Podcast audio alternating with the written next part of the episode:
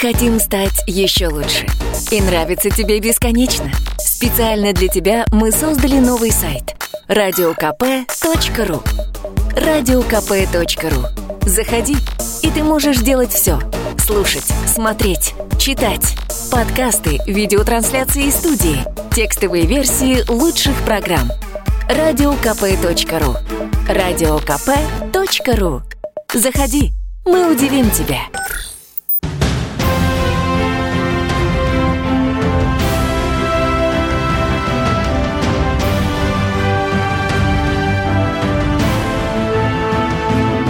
Горячо, холодно. Геополитика с Александром Гурновым. Добрый вечер, дорогие друзья. Да, я Александр Гурнов, политический обозреватель телеканала «Арти». И хотел сказать по вторникам, но теперь уже по средам вот, меня подвинули, как часто бывает в нашей профессии. Ну, сегодня тебя, завтра ты.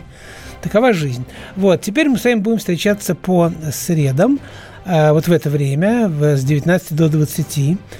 Я думаю, что немножко изменится аудитория, потому что если во вторник в 10 пол 11 меня слушали люди, которые сидели дома и размышляли о бренности бытия, вот, то в это время, как мне объяснило руководство, меня будут слушать энергичные люди, которые сейчас в московских пробках едут домой в надежде, наконец, уже расслабиться и налить холодного пива. Ну, может быть, может быть. Вот. Э, но э, в любом случае, знаете, мне сказали, что ты знаешь, у тебя такая передача, вот она говорит, ты, говорит, о сложных вещах, таких вот о политике, о геополитике, говоришь такими простыми словами, вот для простых людей – вот.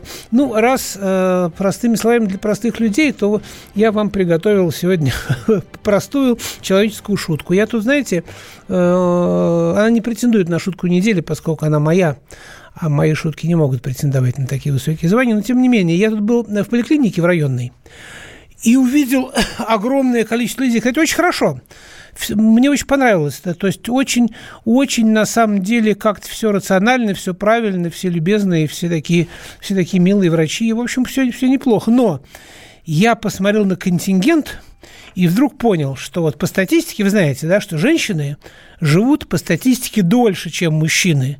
Но, поглядев в коридорах в этой поликлинике, я понял, что вот эту разницу во времени женщины проводят в районной поликлинике. Поэтому, вот действительно, одни женщины, вот, вот просто вот такая категория там типа 45 плюс или 50 плюс в невероятном количестве, они, по-моему, проводят, проводят там все те вот лишние несколько лет, которые им отведено, э, э, на которые им отведено пережить своего мужа. Вот, ну а если серьезно, то вы знаете, я не верю, в том, в то, что есть простые люди. Это очень странное, знаете, такое, знаете, как говорят, там, для простых людей, вот простые люди понимают, простые люди не понимают. Эти простые люди есть в Америке, которым сказали, они все сказали пейте Кока-Колу, все выпили. Вот. Или э, на Украине очень много простых людей. Вот американцы, они, вот знаете, они вот экспортируют не только свою демократию, они экспортируют, экспортируют демократию как способ э, нескольких олигархов управлять вот такими вот простыми людьми, да? Вот. Для этого нужно страну э, думающих людей превратить в страну простых людей. Вот украинцам сказали, э, что Порошенко хороший, они его выбрали. Потом сказали, голосуйте за клоуна, выбрали клоуна. Вот. Сегодня, правда, Путин э, его похвалил, вы слышали, да? Путин сказал, что, ну вот, Зеленский, он, мне кажется, симпатичный, милый человек, который хочет сделать лучше своему народу. Правда, не, не, не, непонятно, может ли, но, в общем, хочет. А, вы знаете, в том, что говорю я, и в том, что говорит Путин, нет никакого противоречия. Просто Путин, человек, которого избрало большинство населения России – он обязан уважать человека, которого избрало большинство населения Украины. И все. Вот и все. Поэтому, поэтому он э, вряд ли, э, вряд ли его можно э, подозревать в том, что он искренний, неискренний. Путин президент. И для него Зеленский – это партнер, это э, равный партнер, э, суверенной сосед, соседней страны, с которым он от нашего лица обязан налаживать нормальные отношения. Вот, поэтому пока Зеленский не э, доказал обратного, он для него будет достойным партнером. Вот. А я так не считаю. Вот. Я журналист, я оцениваю людей по тем поступкам, по тем картинкам, которые я вижу, по тем словам, которые они говорят. Вот пока что для меня этот человек, вот лично для меня, как для журналиста, не вызывает уважения. Я не нахожу слов, не нахожу повода его хвалить. Но об этом чуть позже. Но самое главное, что вот в России люди, как вы помните, они за Клоунессу Собчак не проголосовали. Помните, да? Вот. И за Жириновского, который тоже, э, которого тоже многие называли э, человеком, призванным развлекать политический бомонд, вот, он набирал довольно большое э, количество голосов. Но наши люди ни, вы, ни разу не выбрали его президентом, потому что в России нет простых людей. У нас все люди непростые. У нас люди высокообразованные, умеющие думать. И, кстати, их этому научила в том числе и советская пропаганда чтобы выуживать из советской пропаганды, в течение 70 лет они этим занимались, мы этим занимались, а, информацию, а, установки к действию, чтобы э, уметь разбираться в жизни, читая между строк, да, нужно было быть очень непростыми, умными, образованными людьми. Вот. И, э, к счастью, процесс дебилизации нашего населения, он идет тяжело, но, к сожалению, идет. И об этом мы сегодня еще поговорим. Вот. Э, но думаю, что, думаю, что не получится. Думаю, что те, кто этим занялись, до конца его не смогут довести. У нас иммунитет.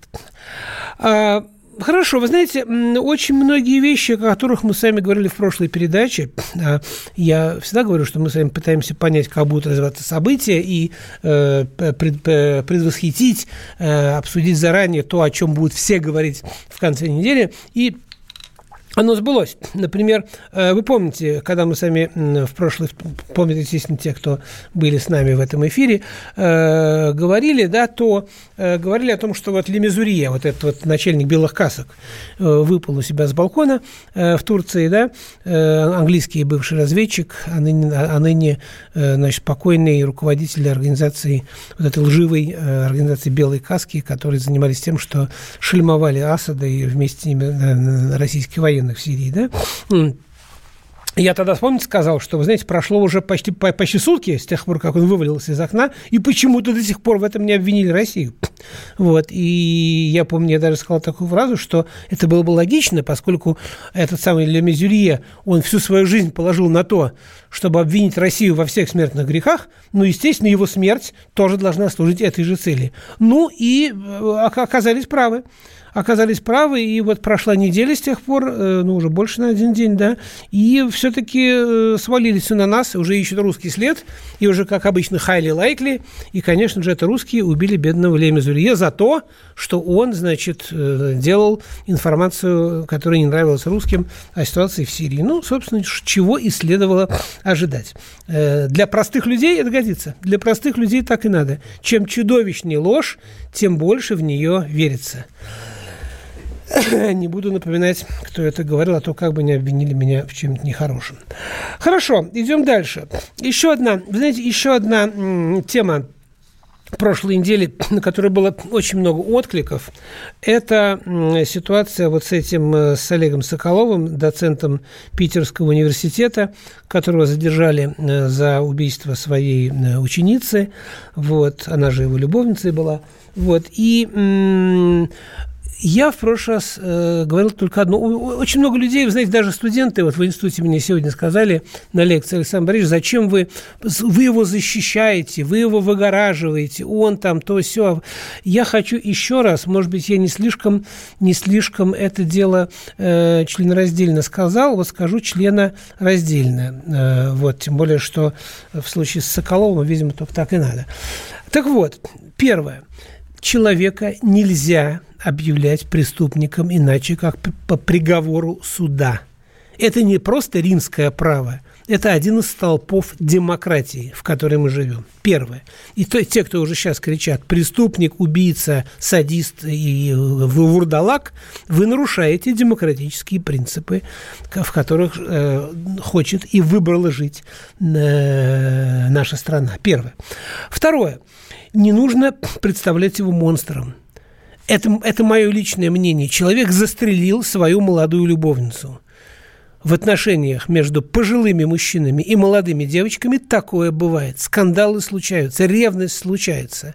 Доживите до 60, сколько им было, 4 лет, да? Попытайтесь порадовать во всех смыслах слова молодую девушку, удержать ее дома, э, сделать так, чтобы она не бегала на вечеринки с, э, с молодыми приятелями – попытайтесь сделать так, чтобы, чтобы это не дошло до скандала и не доходило регулярно до стычек, да, вот, и потом я, и потом я посмотрю, как у вас получится, вот, э, я бы советовал не пробовать, я бы советовал все-таки э, общаться со сверстниками, со сверстницами, ну да бог с ним, это, это мое дело. Так вот, э, да, он ее застрелил. Да, он признался. Да, это делает его убийцей, но не делает его монстром. А то, что он ее расчленил, это уже другая статья. Это надругательство над трупом. И сделал он это не потому, как мне кажется, что он монстр и бурдалак, а потому, что он просто трус. Он просто испугался позвонить в милицию и прийти сказать, вот так и так, произошел скандал, я совершил преступление. Он просто испугался. Он два дня пил, а потом стал думать, как, как замести следы. И ничего не нашел лучше, чем насмотревшись этого бреда, который, кстати, вашим детям показывают по телеку каждый день, да, все вот эти фильмы там такие. Мне сегодня девушка, знаешь, что сказала на, на студентка? А если не хотят, чтобы мы э, любили вот этих вот всяких преступников и вардалаков, зачем нам показали фильм э, этот самый «Джокер»? Вот я тоже удивляюсь хотел бы спросить господина Мединского, зачем он показал фильм «Джокер», да? А потом, а, а, а потом они хотят, чтобы мы как-то вот э, не, не сочувствовали убийцам. Вот. Вот и все, понимаете? Другое дело, сказали на неделе, что вроде бы он стрелял уже в, э, в спящую э, девушку свою. Ну, если так, то, конечно, он хладнокровный убийца, и, и не, не может быть ему оправданий. Но я не очень понимаю, как на расчлененном трупе можно доказать, что его застрелили, когда человек находился во сне.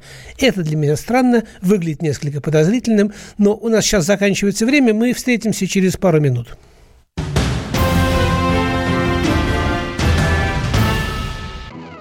Мы вместе дожили до понедельника. Вовремя рассказали тебе о главном во вторник, среду и четверг. А теперь встречай пятницу! На радио «Комсомольская правда» новая программа. Каждую пятницу в 8.00 Сергей Мардан и Надана Фридриксон. Три часа самого острого эфира. Мардан и Надана. В программе «Опять пятница». Взболтай и можешь смешивать.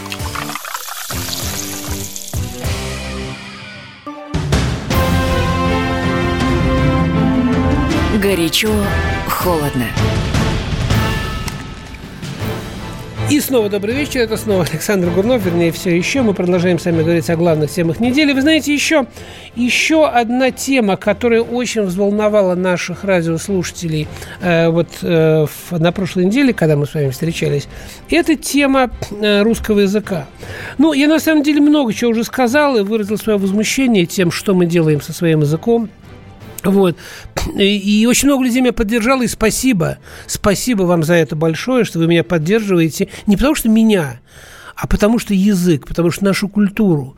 Понимаете, когда, когда вы, э, вам наверняка э, многим приходится бывать за границей или в России встречаться с иностранцами, и э, когда вы с ними будете спорить о том, что, вот как, что, чего, вот, вот у нас, у вас, то когда вот доходит до какого-то спора, и они начинают вас бить там всякими аргументами, что а у нас, а у нас Мерседес, а у нас Макдоналдс, у нас то, у нас все. Вы говорите, а у нас Пушкин, а у нас Большой театр, а у нас космос, а у нас преступление и наказание, Достоевский. Понимаете, вы обращаетесь к языку как основе культуры равной, которой нет нигде в мире. Ну, нигде может быть китайская, но она нам не близка, она очень своя, она для их местного пользования.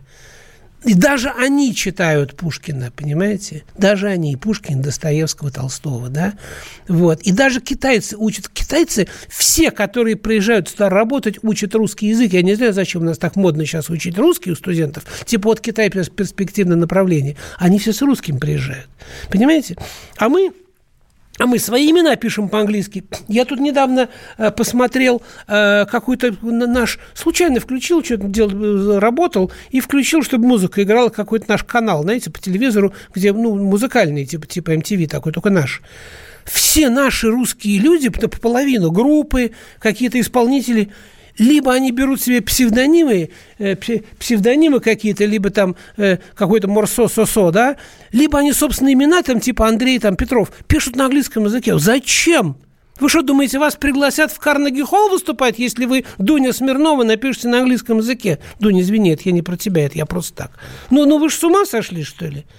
Господа, зачем мы коверкаем? Вот мы все сочувствуем Донбассу. Донбасс – воюют за русский язык. Шестой год они воюют за русский язык, друзья мои. Все началось не с агрессии России. И началось, не, началось с того, что путь, который произошел, военный переворот, который произошел в Киеве, одним, один из первых, если не первый, могу ошибиться, указ, который они приняли, это закон о запрете русского языка. И Донбасс восстал. И уже 6 лет это, это главный, главное, что побудило их к восстанию. Мы хотим сохранить русский язык. Да, мы граждане Украины. Мы готовы оставаться гражданами Украины. Но культуру нашу не отдадим. Язык детей, которых мы вырастили на этом языке, мы не отдадим вам. Они за это воюют. А мы это готовы спустить в унитаз. Ну, не стыдно? Вот, вот ну, ну, ну, ну, честное слово – кстати, даже те, кто, да, да, даже те, кто эти самые а, английским не занимается, да, мне очень нравится вот это новое словотворчество. Вот эти слова «волнительно», которого нет в русском языке. Слово «задействовать», которого нет в русском языке. Слово «спасение». Знаете, какое спасение? Спасение утопающих. А у нас спасение, мои коллеги, спортивные журналисты, называют «сейв», когда вот вратарь бросился и поймал мяч – ну, ребят, ну сто лет люди обходились без этого слова. Нет, теперь без него не обойтись. 15 спасений совершил там Третьяк. Да, ну с, с ума сошли, да? За русские слова забыли. А как вам нравится выражение «товар премиального качества»? Ребят, премиум по-английски – это не премиальное. Премиум quality – это всего-навсего высшее качество. Чем вам не нравится? Почему премиаль... не бывает премиального качества? Премия – это квартальная, которую дают рабочим на заводе. А это, а, а это ерунда. Не говорить, не говорить последний раз, говорить крайний. Это знаете, откуда пошло? Я вам открою секрет. Крайний раз. Дело в том, что вот я сам горнолыжник, был с детства, там, я с 10 лет занимаюсь, когда еще горных лыж в России не было толком. А, все горнолыжники, когда мы были молодые, они все были альпинисты. Ну, как, понимаете, в горы, а потом с горы на лыжах, да? Вот. И поэтому у альпинистов есть такое суеверие, поверье. Нельзя говорить последний спуск, последний подъем, последнее восхождение, потому что может закончиться трагедией, да? Ну, от альпинистов это перешло к горнолыжникам. И мы тоже на горе, то есть мы не говорили последний раз спустимся, мы не говорили последний день катаемся, и до сих пор это не принято говорить, потому что, ну, вроде плохая примета. Но теперь, когда все, все, эти, извините, телки с собачками на руках вышли на склон, они теперь, у них вся, все их овладение искусством горных лыж заключается в том, чтобы купить, значит, правильный, правильный костюм себе, да, и вот это крайний, Ой, мне кто-то сказал недавно, один человек, я когда крайний раз видел этот фильм, я говорю, что, что, что? Ну, крайний раз, когда я смотрел эту картину. Я говорю, что как крайний раз? Ну, нельзя же говорить последний. Ну, идиоты. Негр нельзя говорить. Я тут одного слышу, знаете, что сказал? Э, по радио, причем, причем по, по, по какой-то солидной радиостанции, типа «Эхо Москвы». Он говорит, э, что, говорит, этот самый президент там Мозамбика является афроамериканцем. Как вам это нравится? Президент Мозамбика афроамериканец. То есть назвать президента негритянской страны негром нельзя, надо сказать афроамериканец. Вы совсем обалдели. У нас, в отличие от американцев, у нас нет никакого комплекса неполноценности перед неграми. Почему афроамериканцы? Вы помните, что Пушкин говорил про себя, нет? Напомню, Напомню стихи, со школы помню. А я, повеса вечно праздный, потомок негров безобразных, возвращенный в дикой красоте, любви, не ведая страданий, я нравлюсь юной красоте бесстыдным бешенством желаний. Потомок негров безобразных называл себя Пушкин. А вы давайте потомок афроамериканцев. Ну, ё-моё, ну что вы, честное слово. Господа, короче так. Чтобы закончить эту тему, мне вот очень много, вот мне пишут там про коллаборационистов, там хрен выговоришь, согласен, да, но написать точно никто не сможет, да. Вот, я предлагаю так. Значит, э, мы уже говорили о том, что, что русский язык сложный, да. Поэтому, слышите, человек разговаривает матом, это значит, что он просто слишком тупой, чтобы выучить свой великий русский язык. Язык действительно трудный действительно трудный, и поэтому, поэтому матом проще изъясняться, выражать свои богатые эмоции. Вот, поэтому видишь, кто матерится, значит, значит тупой. А если кто говорит по-английски э, при вас, да, все эти спасения, все эти премиальные, все эти вау там и так далее, это пятая колонна. Это люди, это люди, которые готовятся встретить в своем доме заморского хозяина с криками «Вау!» Цивилизация пришла к нам. Civilization come home, скажут они. И, и их все поймут. Они им приготовят фреш. Вот. Поэтому э, давайте так, относиться к этому спокойно. Нравится людям быть идиотами. Пусть нравится. Но вот те, кто мне пишет, спасибо вам большое. Вы знаете, раньше телевидение мы, мы, мы маленькие были, мы матерились, и жаргончик свой придумывали, и все. Но телевидение, а, радио было, было как бы оплотом грамотности. Сейчас оплот грамотности, вот эти люди, которых я вижу на экране, которые сейчас пишут, э, запомните, что э, вы есть, вас очень много. И я уверен, что э, все будет хорошо, и что язык он живой, да, в, в, в нем и так половина иностранных слов, понимаете, но, но только не вау, пожалуйста, я, я, я, я, вас, я вас очень прошу. Ну вот, а сейчас, сейчас мы с вами послушаем песенку. Я всегда ставлю песни, и меня, кстати, вот тоже, я заканчиваю обсуждать э, как бы комментарии к моей прошлой программе, э, меня говорят, что ж ты вот ругаешь английский язык, вот, вот вроде бы ругаешь всяких западников, так, так любишь Россию, а музыку ставишь все иностранную. Ну, во-первых, не только иностранную. Во-вторых, ну, я ставлю популярную музыку, я ставлю поп-музыку, хорошую поп-музыку, а, а хорошей поп-музыки русской я не вижу. Вот правда, ее, она была – сегодня очень мало. То есть какие-то отдельные, отдельные есть песенки, вот, но их, их, к сожалению, действительно, действительно немного. Да? Вот, поэтому давайте послушаем песню, э, которую я считаю, с которой, э, которая заставила меня, мне было лет 18, поверить, что хорошая русская музыка существует. Анна Широченко. Как жаль, что летом не бывает Как жаль, что осени не встретится с весной. Как жаль, что свет не любит тень. Я словно ночь, ты словно день. Как жаль, что нет тебя со мной. И отправляясь в дальний путь, куда-нибудь и с кем-нибудь, печаль свою мы носим за спиной. Как жаль, что свет не любит тень, я словно ночь, ты словно день. Как жаль, что нет тебя со мной.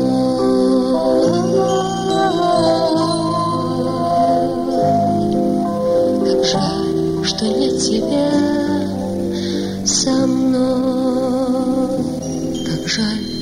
что сладкая победа рядом с горечью. Если выиграл ты, то проиграл другой. Как жаль, что счастье не для всех, Я словно стон, ты словно смех. Как жаль, что нет тебя со мной.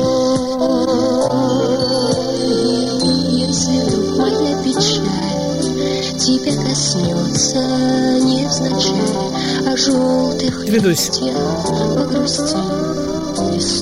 Анна Широченко для вас пела. Мы встретимся через 5 секунд. 5 минут, 2 минуты, где-то так. Горячо, холодно. Мы хотим стать еще лучше. И нравится тебе бесконечно. Специально для тебя мы создали новый сайт – радиокп.ру радиокп.ру. Заходи, и ты можешь делать все. Слушать, смотреть, читать.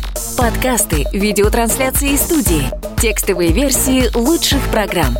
Радиокп.ру Радиокп.ру Заходи, мы удивим тебя. Горячо, холодно. Добрый вечер всем еще раз. Это Александр Гурнов, и мы продолжаем нашу программу. Мы только слушали Анну Широченко. А почему я ее поставил? Вы знаете, потому что она моя ровесница приблизительно, да? И это была певица, которая где-то вот в, э, в, в, в 70-е годы, когда мы все слушали Deep Purple, Beatles, да, и так далее, и так далее, Rod Stewart, там, да, вот, заставила меня поверить, что русская, русская песня есть, русская эстрада есть. Но она осталась эстрадницей, она не стала попсой она, э, она замечательная певица, да, ее очень трудно, конечно, сейчас найти в интернете. Она, э, она, э, она пела, знаете, в сейчас я сейчас я уточню, чтобы не была такая опера Орфей и Евредика, да, вот я посмотрел поющие гитары. Она была в ансамбле поющие гитары, это такая, знаете, первые русские как бы рок-группы такие были. Вот, она исполняла одну из арий в опере Орфей, Орфей и Евредика, но когда началась попса, вот именно попса, когда появились эти интервью, типа People Have It, там, Фанера и так далее, э, она ушла. Она ушла из э, этого бизнеса, ушла из Москонцерта. Э, она нашла себя в пении в церкви, она пела на клиросе довольно долгое время. Вот. И тогда же, когда она наконец нашла, нашла себя в одной из церквей, в, в российской глубинке, причем не в Питере, она сказала замечательную фразу «Все то, чего не доставало мне, все есть, что жаждало найти в других краях, все здесь. Замечательные слова, правда?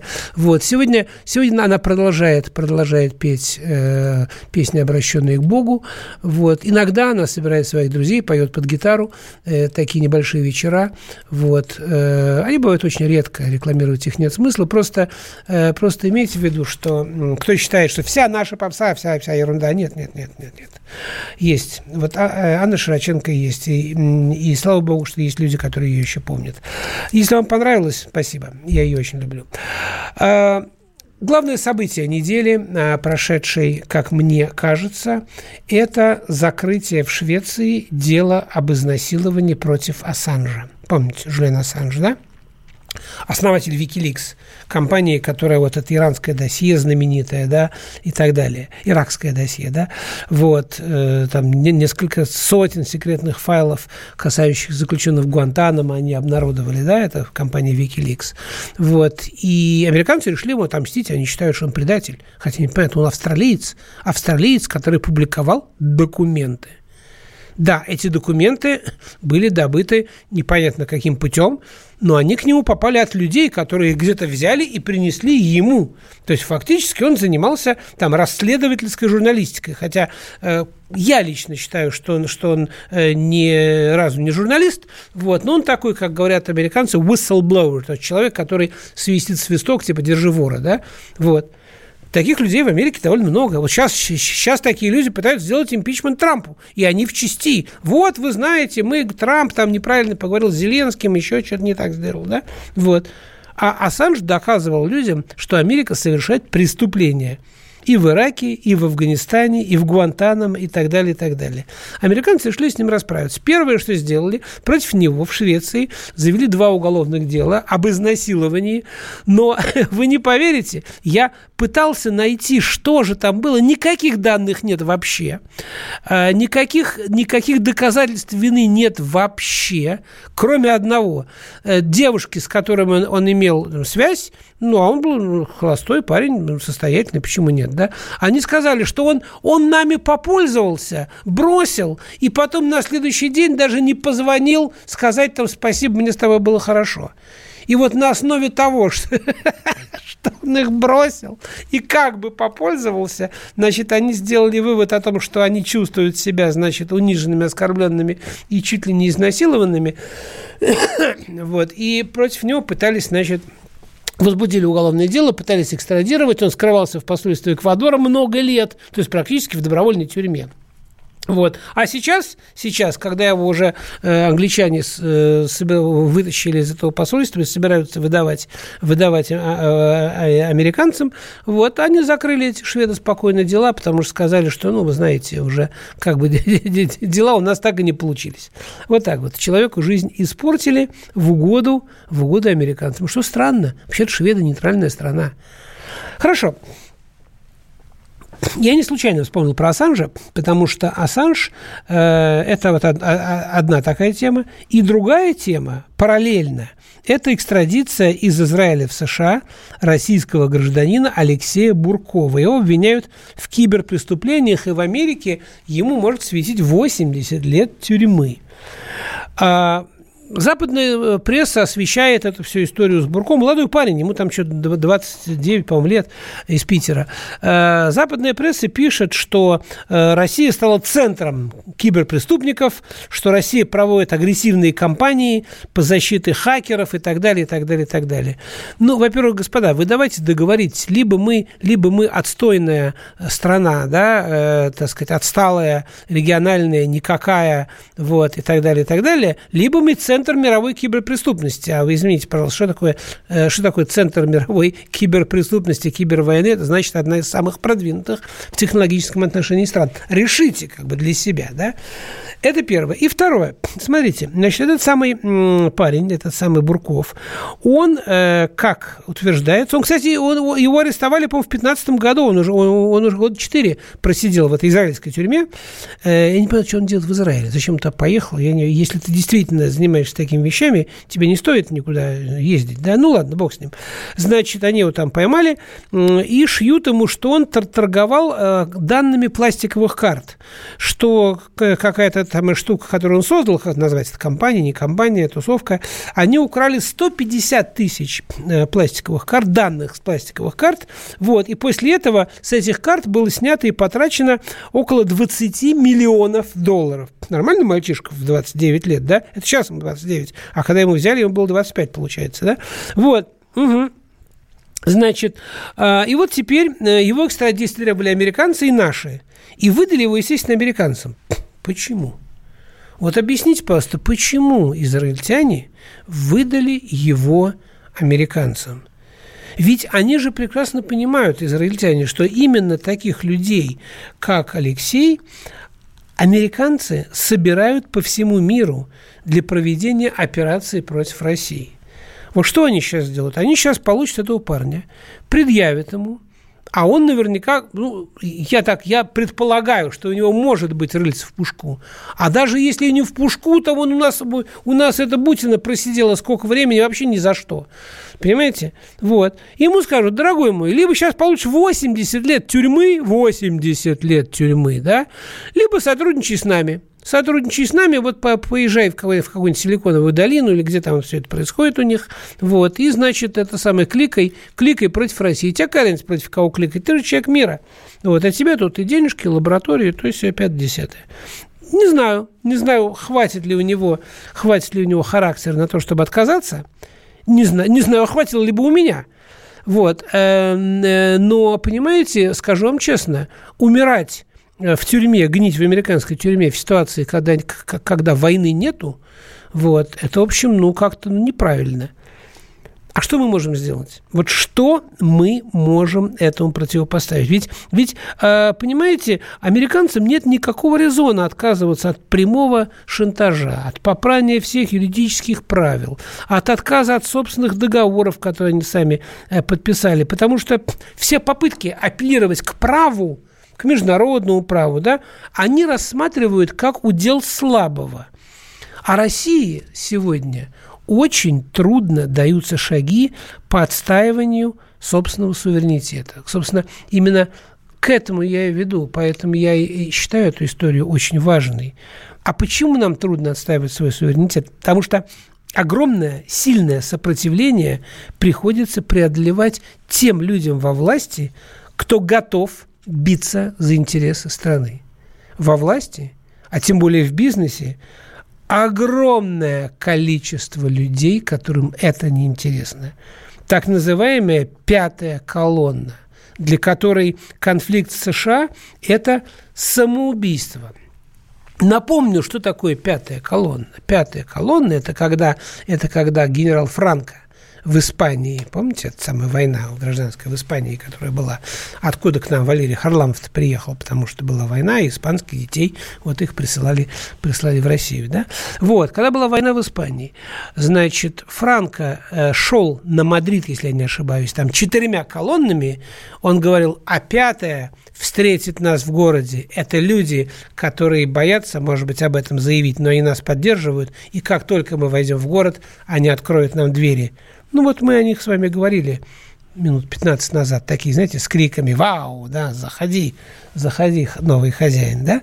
Вот. Вот что такое пятая колонна. Так вот, очень значительная часть российской элиты, к сожалению, к огромному, не нуждается в суверенитете российского государства. Она антипатриотична не потому, что не любит родину, а просто потому, что свои проблемы предпочитает решать за счет интересов государства и за спиной государства путем сговора с его противниками. И в этом отношении либеральная российская элита ничем не отличается от элиты украинской. Именно поэтому представители этой самой так называемой элиты так легко на Украине приживаются. Кто-то, кто что чуть не так, поехал на Украину, и там уже звезда. Я могу вам перечислить, ну, одних только, одних только моих бывших коллег – там десяток, понимаете, политиков там, да, вот, включая там эту самую знаменитую девушку по имени Гайдар, да, вот, там прекрасно себя чувствуют. Вот это так называемая элита. Ой, хорошо, не, не будем начинать, а продолжим про Украину э, через пару минут после рекламы.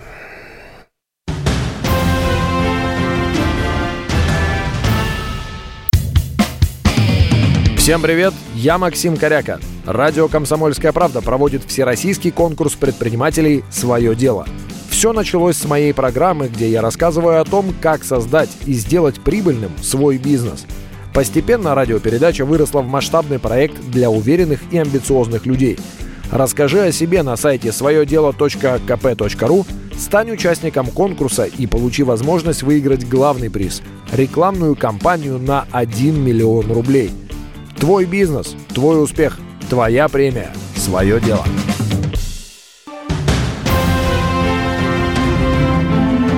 Горячо, холодно. Продолжаем нашу программу. Осталось э, около 10 минут. Э, и э, еще одна тема, о которой хочется поговорить, это Украина. Но прежде вот одно письмо очень меня порадовало. Э, пишет э, мне радиослушатель, у которого номер заканчивается на 2091. Он пишет «бизнес» в кавычках, «импичмент» в кавычках. И этот шлемазл таки учит нас русскому языку? И смайлик такой в конце. Ну, во-первых, Шлемазл вам, вам очень благодарен, потому что раз меня слушают евреи, это успех. Спасибо. Может быть, даже Одесса слушает, может быть, даже Тель-Авив слушает. Благодарю вас. А что касается бизнеса и импичмента, я готов встречу в верхах называть не саммитом, а встречу в верхах.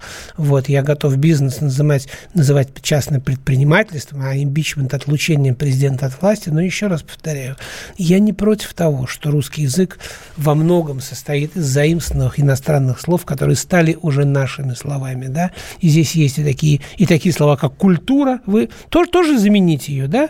Культуру заменить на что-нибудь, да? Вот, и, понимаете, и новые слова такие, как бизнес, импичмент, клик, компьютер, да, не будем мы говорить электронно-вычислительная машина. Ну, бизнес – это бизнес, его у нас не было. И импичмента у нас не было. Он появился как, как э, такое понятие, понятие из западной политической культуры, и поэтому мы так его и называем. В этом нет ничего ужасного. Ужасное – это когда вместо, вместо русского слова слова, вместо русского слова э, битва говорят батл. Вот это вот это ужасно, понимаете? Почему батл? Я не понимаю. Хорошо. Э, по Украине я по-прежнему не понимаю, как решить проблему Украины. Вот честно, я не могу понять, как можно решить проблему Украины. А, и то, что Россия пока не берется сама решить эту проблему, говорит лишь о том, что для нас Украина создает неизмеримо меньшие проблемы, чем для самих украинцев. И уж точно гораздо меньшие, чем те, которые а, могут возникнуть в случае, скажем, возвращения ее в состав Российской Федерации. Так что пока по доброй воле Москвы у них еще есть время решить свои проблемы самим. Но, похоже, они не собираются этого делать. Ну, не собираются, ну, совсем, да. Смотрите, уже сколько времени Зеленский у власти. Что сделал? Пока ведет к распродаже земли. Ну, понимаете, распродавать землю это как вот, ну, ну, ну, распродавать вещи свои, да, вот, вот, ну, все уже, вот уже все про проели, пропили, с работы выгнали, сберкнижку обнулили, осталось продать книги, потом мебель, э, в последнюю очередь телек, ну вот, ну и все, и, и пойти удавиться, да.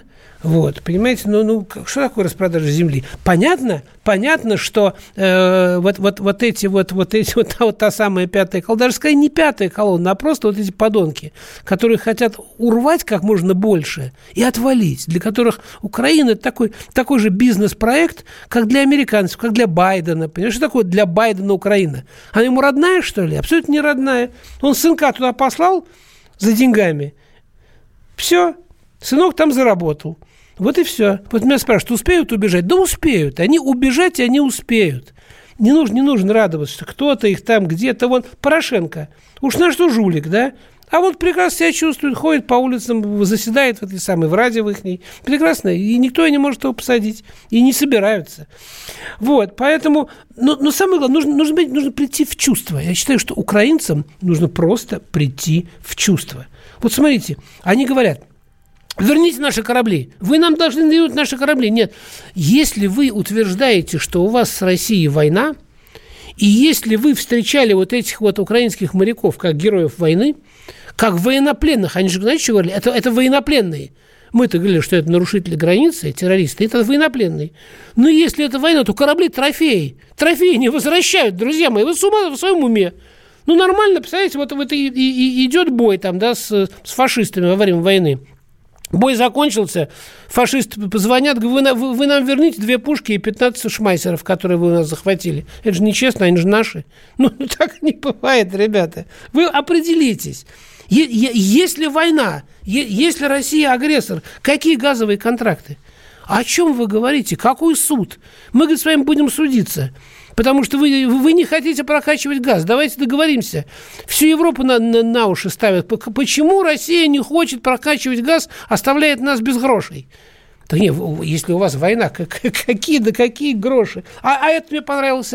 Замечательное заявление, как вы звали этого, прези... начальника э, армии этой украинской, министра обороны. Он тут заявил, что Россия – это наш враг – значит, э, агрессор, который оккупировал 15% нашей территории. Так, товарищ, если, если агрессор оккупировал 15% твоей территории, то почему ты не в отставке?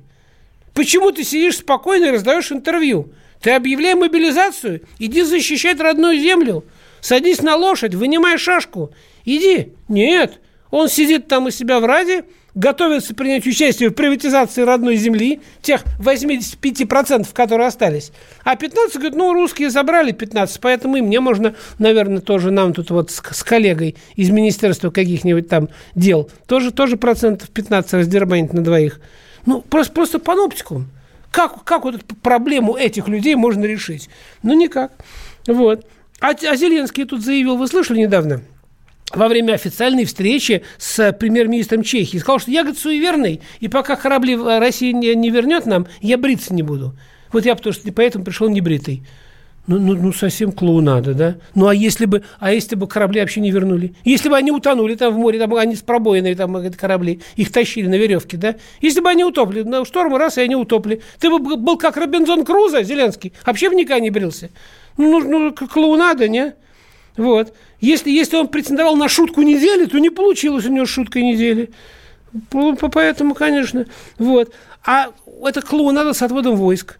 Ну, товарищи дорогие, ну не надоело на это смотреть? Отвод войск. Отвели там на метр туда, на метр одна ракета, другая ракета, пустили белую ракету, красную, мы ее не видели, а тут это мы не слышали, а тут немножко отвели, ну, ну уже надоело.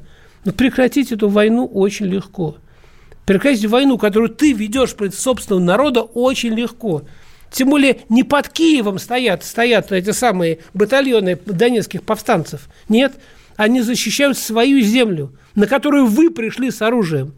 Они отказались подчиняться вашим бредовым указам, вашей нелегитимной власти. Турчинов, объявивший себя президентом вопреки Конституции, издал всякие приказы, они отказались им подчиняться, а он вместо того, чтобы поехать поговорить, послал туда войска.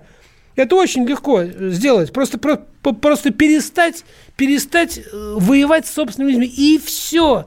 А тут пристайка от министра иностранных дел хочет ехать в Минск и говорит, но Минские соглашения мы не будем соблюдать, потому что их нужно адаптировать к реальности. Да тебя нужно адаптировать к реальности, господин Пристайка. А то, что не нужно ехать э, на, Минский, на нормандский формат, я совершенно согласен с теми, кто не нужно. Потому что это нужно только Зеленскому. Они эту встречу с Путиным в нормандском формате превратили не в средство решения проблемы Донбасса, а в цель показать всем, что вот я крутой, я Путину прямо в лицо все сказал. А значит, не надо ему подыгрывать. Я считаю, нечего нам делать в этой нормандской четверке, потому что это не приведет к решению проблем. Ну все, наше время заканчивается в эфире. Счастливо, до следующего недели. Горячо, холодно.